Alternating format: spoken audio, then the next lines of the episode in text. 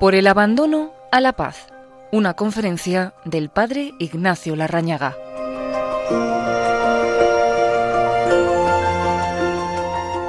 Por el abandono a la paz. Generalmente vivimos en la periferia de nosotros mismos, un tanto fugitivos de nuestro misterio, y ahí nos damos cuenta de que en nuestro interior reina frecuentemente un estado general de guerra, resentimientos en contra de sí, en contra de los hermanos e indirectamente en contra de Dios, frustraciones, antipatías alimentadas, en fin, agresividad de todo color. Con esta situación interior, imposible la intimidad con el Dios de la paz. Por eso, uno siente necesidad de pacificación y percibimos que la paz regresará solamente por la vía de la reconciliación. Reconciliación consigo mismo sobre todo. Y así sentimos la necesidad y el deseo de apagar llamas, sanar heridas, asumir historias dolientes, perdonarse a sí mismo, perdonar a los hermanos y abandonar todas las resistencias. En suma, reconciliación general y como fruto, la paz. Llamamos abandono, palabra muy ambigua. Al escucharla, la gente cree que estamos hablando de resignación, pasividad o fatalismo. No es nada de eso, sino todo lo contrario, como se verá más tarde. En todo acto de abandono hay un no y un sí. No a lo que yo quería o hubiese querido. ¿Qué hubiese querido? Venganza contra los que me hicieron tanto mal. No a esa venganza. Vergüenza por yo ser tan poca cosa. No a esa vergüenza. Tristeza porque se me fue la juventud. No a esa tristeza. Rabia porque todo me sale mal en la vida. No a esa rabia. Se abandona, pues, siempre una resistencia. En cambio, sí a lo que tú quisiste o permitiste, oh Padre. Por eso hablamos también de amor oblativo porque existe oblación, muerte o negación. Se muere a algo vivo, al deseo de venganza, al deseo de resentimiento por los fracasos y en general a todas las resistencias interiores. Amor oblativo y no emotivo, porque no existe compensación de satisfacción sensible. A nadie le gusta estar enfermo o fracasar. A nadie le agrada perder el prestigio, ser pasto de maledicencia o víctima de incomprensión. Pero estas y otras eventualidades las podemos asumir no con agrado, sino con paz, como quien abandona en las manos del Padre una ofrenda doliente y fragante. Padre, en tus manos me pongo, haz de mí lo que quieras. Y comienza poco a poco la paz a inundar el alma. Todo lo que resistimos se nos transforma en enemigo. Si rechazas los dientes, los dientes son tus enemigos. Si rechazas la nariz, la nariz es tu enemiga. Si no te gusta este día lluvioso, el día es tu enemigo. Si te molesta el modo de ser de esta persona o su manera de hablar, la transformas en enemiga. Aquel ruido, esa tos, este suceso, todo lo que resistimos se nos transforma en enemigo. El bien y el mal están pues dentro de nosotros. Los enemigos los creamos nosotros.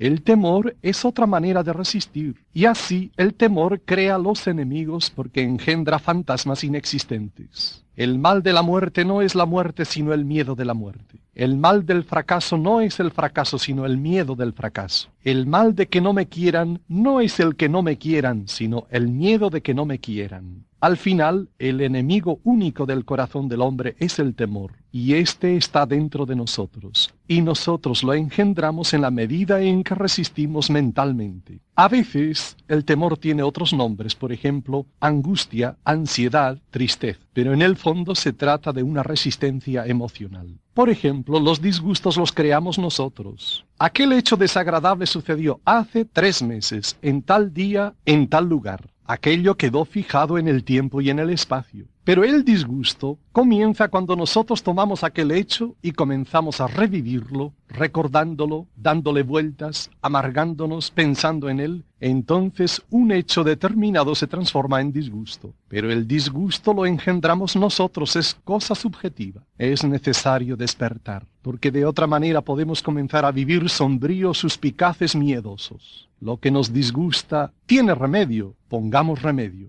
No hay nada que hacer. ¿Qué se consigue con resistir realidades que uno no puede cambiar? Abandonar toda resistencia e inclinar la cabeza en las manos del Padre. Es locura rechazar cosas que uno no puede alterar. Nuestra vida está rodeada de situaciones límites. Nos encontramos con que todo está consumado, casi todo. La existencia misma no me la propusieron, me la impusieron. En la vida ni entramos ni salimos. Nos empujan a la vida y nos sacan de ella, y no precisamente cuando nosotros queremos. Yo no escogí mis padres. Yo no escogí esta figura física, este sexo, estos coeficientes intelectuales, tendencias morales, esta estructura temperamental. Son fronteras absolutas que no se pueden alterar ni un milímetro. Yo no escogí mi familia, la suerte de mi vida, la hora de mi muerte, el rumbo de mis actividades. Nos circundan como anillos de fuego la ley de la precariedad, de la transitoriedad, del fracaso, de la mediocridad, la ley de la soledad, la ley de la muerte. Somos esencialmente limitados. Las fronteras absolutas se levantan como altas murallas en torno a nosotros. En una proporción altísima no podemos hacer nada. La zona de la libertad, es decir, aquello que podemos cambiar, es pequeñísima. ¿Qué hacer? En aquello que podemos alterar, hacer ciento por ciento para cambiar. En lo que no se puede cambiar, abandonar toda resistencia, inclinando la cabeza en las manos del Padre. Todo lo que sucedió desde este minuto para atrás son hechos consumados, por ejemplo jamás serán alterados ni un milímetro. Las gentes se avergüenzan o se irritan en contra de los hechos pasados. Con irritarse o con derramar lágrimas los hechos consumados nada cambian. ¿Qué diríamos de una persona que se da de cabeza contra la pared? ¿Quién sufre? ¿El que odia o el que es odiado? El que es odiado con frecuencia está feliz bailando en la vida, mientras aquel que alimenta rencores se quema y se destruye inútilmente. ¿Qué diríamos de aquel que coge en sus manos una brasa ardiente? Eso le sucede al que rememora sucesos desagradables. Nos quemamos de manera absurda, inútilmente. Hay que despertar. Es locura pasar días y noches amargándonos al recordar aquella incomprensión, este fracaso, aquella equivocación. Aquello no tiene solución, es un caso acabado. ¿Qué hacer? Abandonar la resistencia e inclinar la cabeza en las manos del Padre. Contra la locura está la sabiduría. Y en este caso, la sabiduría consiste en una pregunta. ¿Puedo yo cambiar esto que no me gusta? Si puedo cambiar, pongamos todo el esfuerzo para cambiarlo. ¿Qué se consigue con lamentarse? Pero si descubrimos que gran parte de las cosas que disgustan al hombre, lo entristecen o lo avergüenzan, no tienen absolutamente ninguna solución o la solución no está en sus manos, en este caso, ¿qué se consigue con resistir? Solo quemarnos, destruirnos. A estas alturas nadie puede hacer nada para que lo que ya sucedió no hubiera sucedido. Cuando nos encontramos así con fronteras absolutas o hechos consumados, abandonar toda resistencia, asumir las cosas tal como son, inclinando la cabeza en las manos del Padre y diciendo, en tus manos me pongo, y comienza la paz a inundar el alma. En esto consiste la sabiduría. Cuanto más se resiste un imposible, más oprime. Cuanto más oprime, más se le resiste, entrando así la persona en un círculo de angustia. Angustia es la sensación de estar oprimido, apretado. Pero no es que los fracasos o disgustos se aprieten contra nosotros. Somos nosotros los que, al resistir emocionalmente un hecho, nos apretamos en contra de ese hecho. Y así se generan los estados depresivos, obsesivos o maníacos, y mucha gente se siente infeliz porque al rechazar tanta cosa, vive dominada por las mismas cosas rechazadas que, por rechazadas, se le fijan mentalmente. Repetimos, ¿esto que rechazamos tiene algún remedio? Pues manos a la obra. Abandonarse no significa cruzarse de brazos, sino agotar todas las posibilidades. Ahora, no hay nada que hacer, todo está clausurado. Entonces, cerrar la boca, abandonar la resistencia, dejar que las cosas sean tal como son, e inclinar la cabeza en las manos del Padre. En tus manos me pongo. Haz de mí lo que quieras.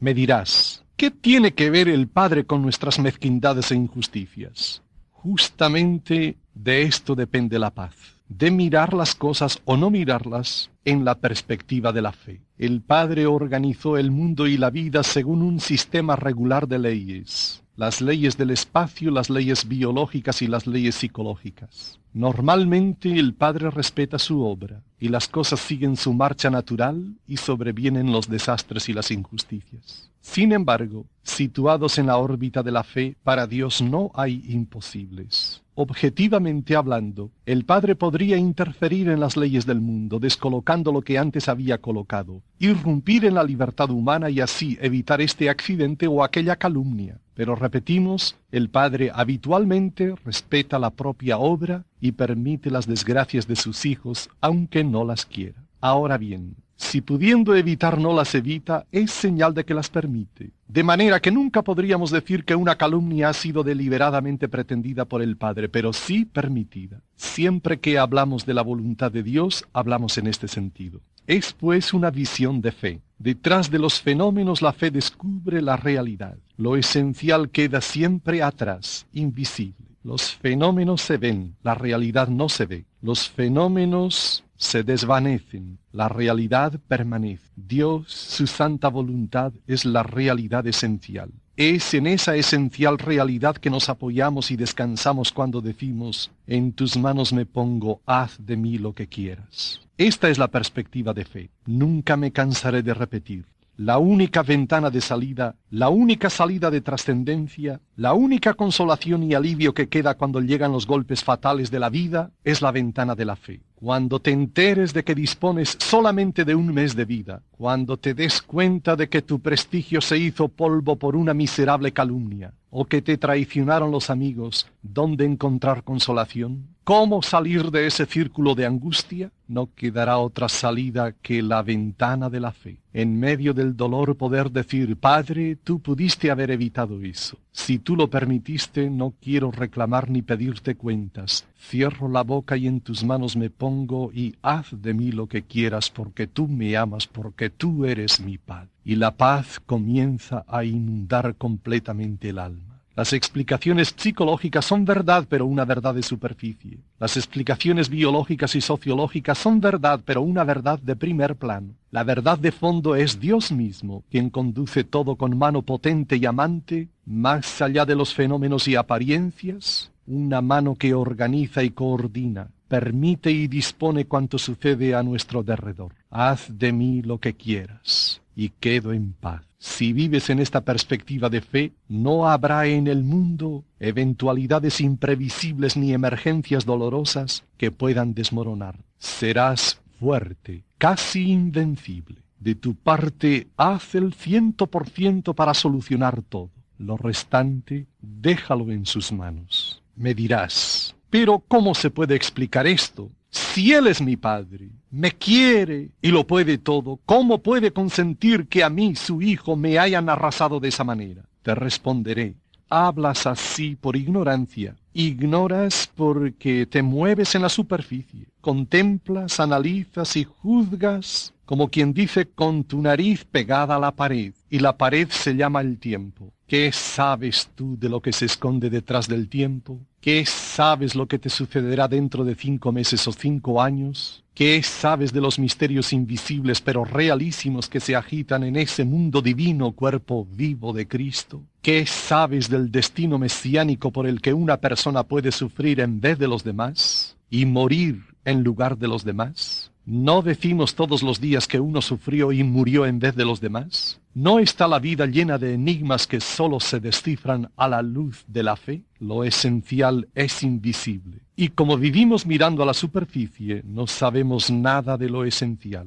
Y como ignorantes, soltamos palabras atrevidas y poco sabias. Te quejas de no tener una brillante inteligencia. ¿No conoces a tu lado tipos mucho más inteligentes que tú y también mucho más infelices? Te quejas de haber nacido tímido y de carecer de encantos personales. ¿No conoces por ahí personas dotadas de altos encantos personales y fue precisamente ese encanto el que les complicó la vida? ¿Qué sabemos nosotros? Frente al mundo ignoto de las eventualidades, mucho mejor pararse, cerrar la boca y decir, yo no sé nada, Padre mío. Solamente sé que me quieres. Entonces quedo en silencio y haz de mí lo que quieras. En tus manos me abandono y estoy de acuerdo con todo lo que permitiste. Eran seis hermanas. Una de ellas a sus quince años quedó, pobrecita, quedó inválida, no pudiendo mover ni siquiera las manos, llevada a todas partes en un carrito, mientras todo el mundo exclamaba a su paso, pobrecita, tan bonita e inválida. Las otras cinco hermanas se casaron brillantemente y tuvieron espléndidas familias. Cuando todas ellas eran bastante ancianas, convivieron las seis hermanas en unas vacaciones, hablaron mucho, evaluaron sus existencias, y llegaron a la conclusión de que la más feliz entre las seis hermanas había sido la inválida del carrito. ¿Qué sabemos nosotros? En mi vida he comprobado que las grandes transformaciones generalmente tienen su origen en un gran disgusto o decepción. Personas que llevaban una vida desordenada e infeliz, una seria enfermedad reordenó su vida, se equilibraron y hoy son felices. ¿Qué sabemos nosotros del otro lado de las cosas? ¿Cuántas veces está la aurora detrás de la montaña? Mala cosa es que te hayan pulverizado el prestigio personal, pero mucho peor es vivir toda la vida esclavo del tal prestigio. La mitad de la vida lleno de ansiedad para lograr un prestigio y la otra mitad de la vida lleno de terror por perder el prestigio o por no perder el prestigio. Eso da mucha más infelicidad que el que de un golpe te hayan derribado la estatua. Nosotros, ¿qué sabemos? Pobrecita separada, le dicen todas las señoras.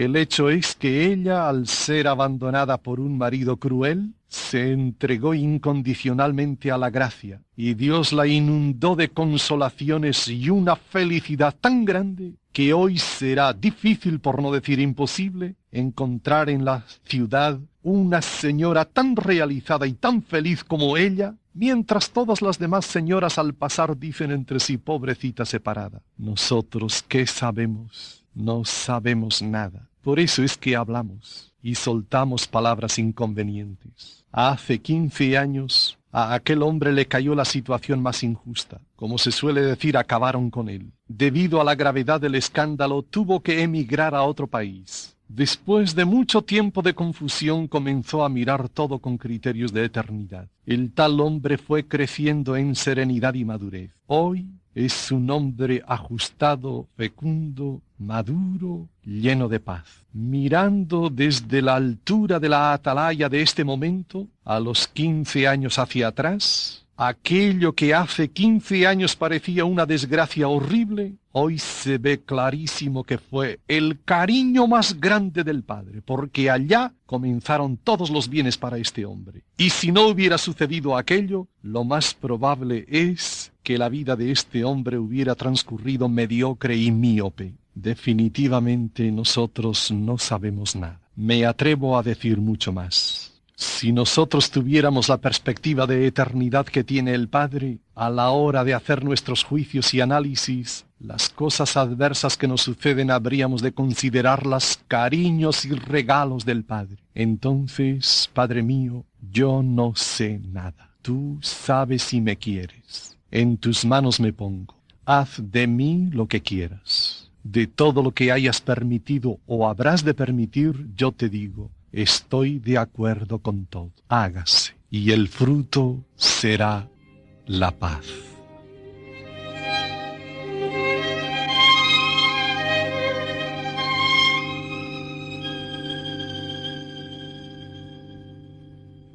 La vivencia del abandono se hace en dos tiempos, tiempo pasado y tiempo futuro. ¿Cómo vivir el abandono de ahora en adelante? Debes distinguir el esfuerzo y el resultado. La hora del esfuerzo es tu hora. Abandonarse no consiste en cruzarse de brazos. Al contrario, debes hacer el cien por cien, poner todo el entusiasmo, toda la experiencia, buscando la colaboración de los demás como si todo dependiese de ti. No debes preguntar dónde está la voluntad de Dios. No esperes que baje un ángel para manifestártela. Búscala tú mismo, aplicando los criterios sanos de discernimiento. Pero ¿qué sucede? Sucede que si el esfuerzo depende de ti, El resultado del esfuerzo no depende de ti, sino de una gran complejidad de causalidades.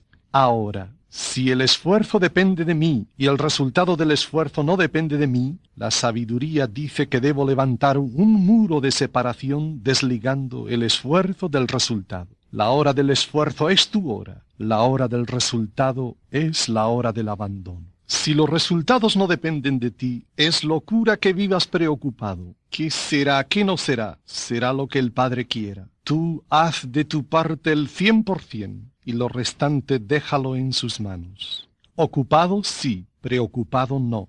Lucha sí, pero con paz. Nada se consigue con preocuparse o angustiarse. Por vivir preocupados por los resultados mucha gente quema grandes energías inútilmente. Antes de organizar un plan, mientras lo ejecutan, viven ansiosos de miedo al fracaso, viendo oposición en todas partes, ¿qué será? Sufren, destruyen energías, si el resultado ha sido negativo, se dejan oprimir por su peso, se tornan inseguros. Muchos males provienen del hecho de vivir preocupados por los resultados. Acepta con paz todo aquello que tu esfuerzo no puede alcanzar. Abandónate en Dios a todas las limitaciones que te circundan. Acepta con paz el hecho de no ser aceptado por todos.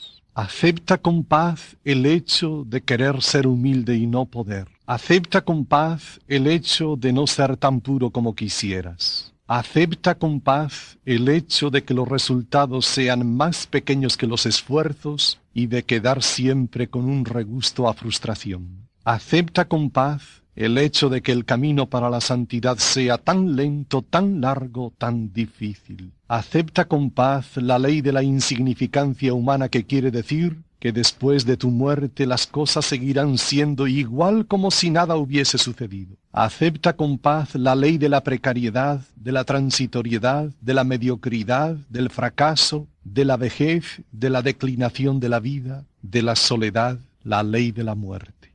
Acepta con paz el hecho de que los ideales sean tan altos y las realidades tan pequeñas. Acepta con paz el hecho de querer agradar a todos y no poder. Padre, en tus manos me pongo. Haz de mí lo que quieras. Y así tu herencia será la paz. Y tu morada también será la paz.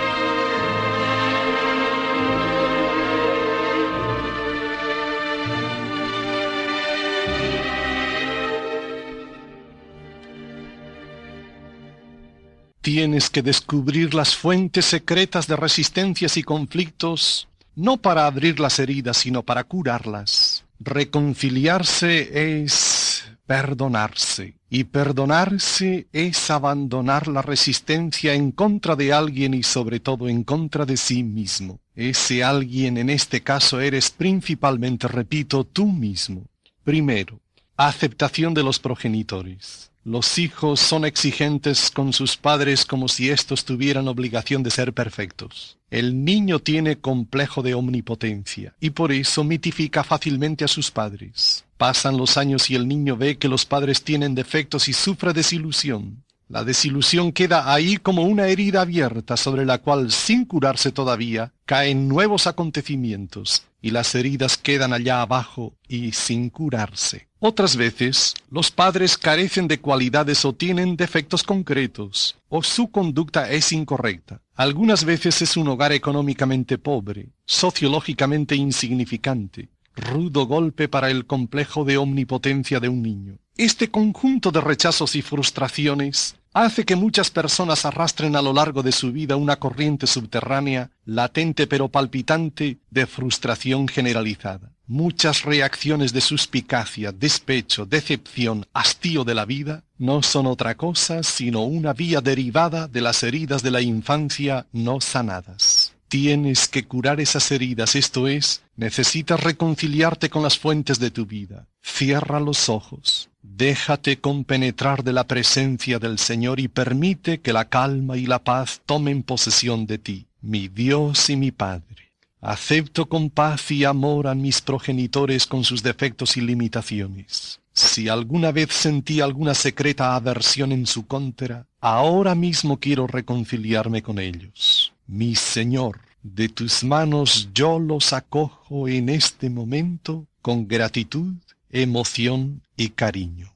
Si ellos fallecieron, surja su recuerdo sagrado y en tu presencia y de tus manos hoy los recibo, los abrazo y amo. Bendita sea para siempre su memoria y bendito seas tú por ellos, mis padres. Yo con ellos en tus manos nos ponemos.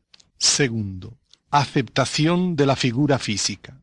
Nuestras enemistades comienzan por la periferia. Lo que rechazas lo transformas en enemigo. Esos dientes, esa nariz, ese cabello, esos centímetros de menos o kilos de más, hay gente que siente vergüenza de ser así, experimentan inseguridad, complejos y un secreto rencor, y atribuyen el fracaso de su vida a la carencia de atributos físicos. Es ridículo, pero se puede vivir así. Tus manos pueden no ser bonitas, pero ¿qué sería de ti sin ellas? Tus ojos puede que no sean bonitos, pero mediante ellos has gozado de la belleza del mundo, y así cada parte de tu figura cumple admirablemente su función. Esa figura que no te gusta es parte esencial de ti. Eso es tú mismo. Nunca diré ámate a ti mismo, pero sí ama tu figura. Necesitas reconciliarte haciendo las paces con ella. Ponte en la presencia del Señor, en calma. Toma conciencia y para tu atención en las partes que rechazas. Siente cariño por cada parte. Siente todo como parte integrante de tu identidad personal. Señor, dueño de mi vida, acepto de tus manos esta figura, parte de mi personalidad. Quiero y amo esta figura como don de la vida y regalo de tu amor. Quiero paz conmigo mismo. Todo está bien. Me abandono a ti. Tercero, aceptación de las limitaciones biológicas. Se vive una sola vez. Te gustaría pasar por la vida con bienestar y salud. Sin embargo, las enfermedades están al acecho como sombras. Desaparece una y aparece otra como esperando cada una su turno. Siempre hay en qué gastar en médicos y medicinas. En la medida en que avanza la vida aparecerán nuevas enfermedades. Todas ellas o una de ellas acabarán por fin con mi vida. Cada persona tiene su historia clínica y una determinada enfermedad que le acompaña a lo largo de su vida. Jaquecas, úlceras, insomnios, hipertensión, dolores a la espina, a la columna vertebral. Tantos años luchando para superar esa enfermedad y hoy estás peor que nunca. Y es posible que la tal enfermedad te acompañe hasta la muerte. ¿Qué hacer? Tienes que hacer el cien por cien para sanarte, pero si los resultados de tus esfuerzos son negativos, no resistas. Entrégate rendido y sumiso en las manos de Dios Padre. El problema de la enfermedad no es la perturbación biológica, sino la resistencia mental. La enfermedad deja de ser enfermedad en cierto sentido desde el momento en que se acepta la enfermedad. La muerte deja de ser muerte desde el momento en que se acepta la muerte. El fracaso deja de ser fracaso desde el momento en que se acepta el fracaso. Se llama la parábola biológica, que quiere decir se nace, se crece hasta llegar al cenit y comienza la declinación hasta acabar en la decadencia total. La gente sufre porque resiste tanta limitación. Pasan los años, ya se fue la juventud, aparecen las canas, se pierde la vista, se gasta el organismo, y en el momento menos pensado nos hallamos en el umbral mismo de la muerte. La gente sufre mucho por estas despedidas. Recógete, ponte ante el Señor, concéntrate en tus actuales enfermedades o en las que temes. En el misterio de la voluntad del Padre acepta una por una lentamente, cada dolencia, hasta que el temor desaparezca y aparezca la paz. Después, imagínate en los últimos años de tu vida, marginado e inútil para todo, acepta abandonado en las manos del Padre la inevitable decadencia vital, la incapacidad para todo y la espera de la muerte. No resistas, déjate llevar en serenidad y paz. Padre, en tu sabiduría organizaste así la vida. Estoy de acuerdo con todo. No sentiré de hoy en adelante tristeza porque la vida sea así, porque todo se me está despidiendo. Cúmplanse tus designios. Estoy dispuesto a todo. Acepto con paz cada una de mis enfermedades que tanto me limitan. Acepto con paz el descenso de mi vida y la incapacidad total en los últimos días de mi existencia. En tus manos me pongo con mi vida y mi muerte, mi salud y mi enfermedad. Sí, Padre, haz de mí lo que quieras. Cuarto, aceptación de la personalidad. La fuente más secreta y fecunda de las frustraciones y conflictos íntimos es el condicionamiento personal. La gente sufre consigo misma y no sabe por qué. Sienten tristeza de ser así, tan poca cosa, y sin darse cuenta se encienden en rencor en contra de sí mismos. Todo es muy sutil porque todo esto sucede en los niveles profundos e inconscientes de la personalidad, y las gentes no tienen conciencia de lo que les pasa y por qué les pasa. Tampoco tienen capacidad analítica sufren instintiva y confusamente. Urge, pues, hacer las paces y reconciliarse consigo mismo. Los conflictos son, primero, contra las limitaciones intelectuales. Se vive una sola vez y tener que pasar sin brillar, sin triunfar por carencia de potencia intelectual, desde niño, desde la escuela, humillado, siempre reducido a los últimos lugares, sin poder triunfar económica ni profesionalmente, siempre metido en la mediocridad y el anonimato, avergonzado de sí mismo, el hombre por sus limitaciones intelectuales puede dejar y crecer la planta del rencor en contra de sí mismo, y ya tenemos con esto un hombre amargado para el futuro. Cuidado, hay que despertar de estas pesadillas suicidas. Hay, sin embargo, fuentes más profundas de frustraciones. El hombre con frecuencia hace lo que no quiere y deja de hacer aquello que le gustaría hacer. Querría ser alegre y a veces nada le alegra y todo le entristece. Le gustaría ser equilibrado y sin querer se deja llevar de arrebatos emocionales y descontrolados. Hubiese querido ser suave y a veces es tan agitado. Sufre envidias y sufre. Siente rencores y sufre le hubiera gustado ser humilde y es orgulloso. Quisiera ser puro y es sensual. Nació tímido y sufre impulsos de fuga y tiene miedo de todo. Le gustaría ser encantador y no consigue agradar a nadie. Y es de una sensibilidad enfermiza y con frecuencia depresiones anímicas se fijan como sombras sobre su cielo. Todo esto en diversos matices y grados. Es una desgracia ser así. ¿Quién tiene la culpa? Pero ¿quién ha escogido ser así? Así como uno quita una camisa y cambia por otra, ¿quién puede cambiar de modo de ser? Cuidado, puedes desesperarte y comenzar a castigarte a ti mismo. Perdonarse a sí mismo, aceptarse a sí mismo. He ahí la tarea tan difícil como necesaria. Tranquilízate, ponte en la presencia amante del Padre. Como un observador de ti mismo, Toma conciencia de aquellos rasgos de personalidad que más te pesan y duelen. Deposítalos uno por uno como ofrenda de amor en las manos del Padre hasta experimentar paz. Padre, en tus manos me pongo con lo poco que soy. Acepto de tus manos esta pequeña luz de mi inteligencia. En tu voluntad acepto y amo el misterio de mis limitaciones. No quiero sentir tristeza por mi insignificancia. Gracias, oh Padre, por haberme hecho capaz de pensar que pienso e inmortal. En tus manos me entrego con lo poco que soy. Acéptame porque yo quiero aceptarme con paz. Quiero aceptar esta extraña personalidad. La amo porque te amo a ti. En tu amor acepto tantas cosas de mí mismo que no me gustan, una por una lentamente. Sea hecha tu voluntad y gracias por mi destino eterno. En tus manos me entrego con lo poco que soy. Haz de mí lo que quieras y a cambio dame la paz. Quinto, aceptación de la propia historia. Mucha gente vive triste porque pasa la vida rememorando hechos tristes de su vida. Hay que despertar.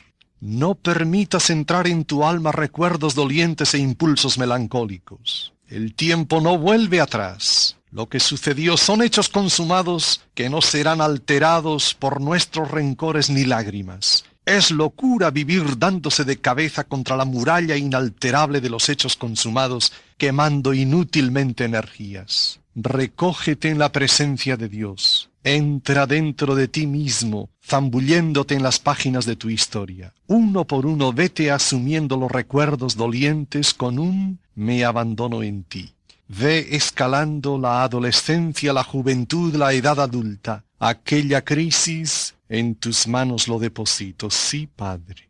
Aquellas personas que influyeron tan negativamente en mi vida, sí, Padre. Aquel hecho que me marcó tan negativamente, sí, Padre.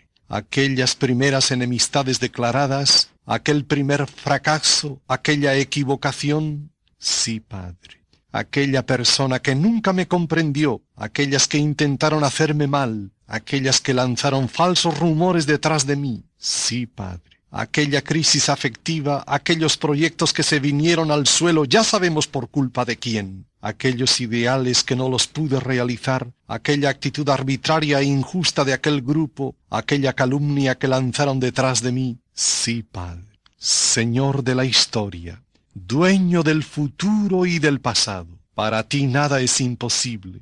Permitiste que todo sucediera así, porque me amas y te amo, Extiendo para ti mi homenaje de silencio sobre todas las páginas de mi historia. Deposito en tus manos como rosas de amor todos los hechos dolientes desde la lejana infancia hasta este momento. Todo está bien. Tu paz, tu paz, oh Señor, inunde completamente y para siempre mi alma. Tu paz. Amén.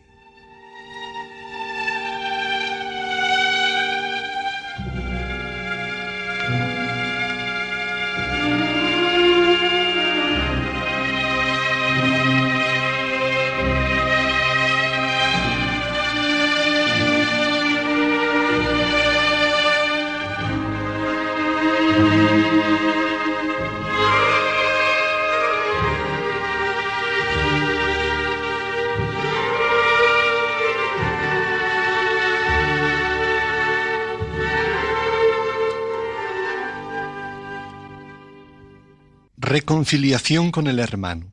Te has reconciliado contigo mismo. Necesitas ahora reconciliarte con los hermanos. Por el perdón llegará la paz. Perdonar es abandonar la resistencia contra el hermano. He aquí tres modos de perdón. Primero, en unión con Jesús. Ponte en posición orante en presencia de Jesús. Cálmate, concéntrate, evoca por la fe la presencia de Jesús. Cuando hayas entrado en plena intimidad con Él, evoca mentalmente también a aquel hermano con quien quieres reconciliarte y dile a Jesús, Señor, entra dentro de mí, toma posesión de todo mi ser, tómame por completo con todo lo que soy, siento y tengo. Calma ese mar de hostilidades y emociones adversas. Jesús, quiero sentir en este momento lo que tú sientes por aquel hermano lo que tú sentías por él al morir en la cruz. Jesús, asume tú mis sentimientos y perdónale tú dentro de mí y por mí. Y yo quiero asumir tus sentimientos, yo contigo y tú conmigo, y quiero perdonarle como tú le perdonas, y amarlo como tú lo amas, sentir lo que tú sientes por él. Lo quiero lo perdono, lo amo como tú lo amas. Sí, Jesús, quiero paz, quiero reconciliación. Segundo, perdón de comprensión. Si supiéramos comprender, no haría falta perdonar. Interiorízate, relájate, descansa. Con suma tranquilidad imagina aquella persona con la cual quieres reconciliarte y aplícale las siguientes reflexiones. Fuera de casos excepcionales, nadie tiene malas intenciones, nadie es malo. A ti te atribuyeron malas intenciones más de una vez, y tú estás seguro de que nunca las tuviste. ¿No estarás tú ahora suponiendo en el otro intenciones inexistentes? Si él te hace sufrir de esa manera, ¿ya pensaste cómo le harás sufrir tú a él? Si eso dijo él de ti, ¿qué le habrán dicho de ti? ¿Quién sabe si lo que dijo lo dijo en un momento de ofuscación? Cualquiera de nosotros en un momento de descontrol puede decir cosas de las que se arrepiente a los cinco minutos. Lo suyo parece orgullo, no es orgullo, es timidez. Su actitud para conmigo parece obstinación, es autoafirmación. Sus golpes secos no son agresividad en contra de mí, sino una manera de darse seguridad a sí mismo. Él es difícil para mí ciertamente, más difícil es para él mismo sin embargo.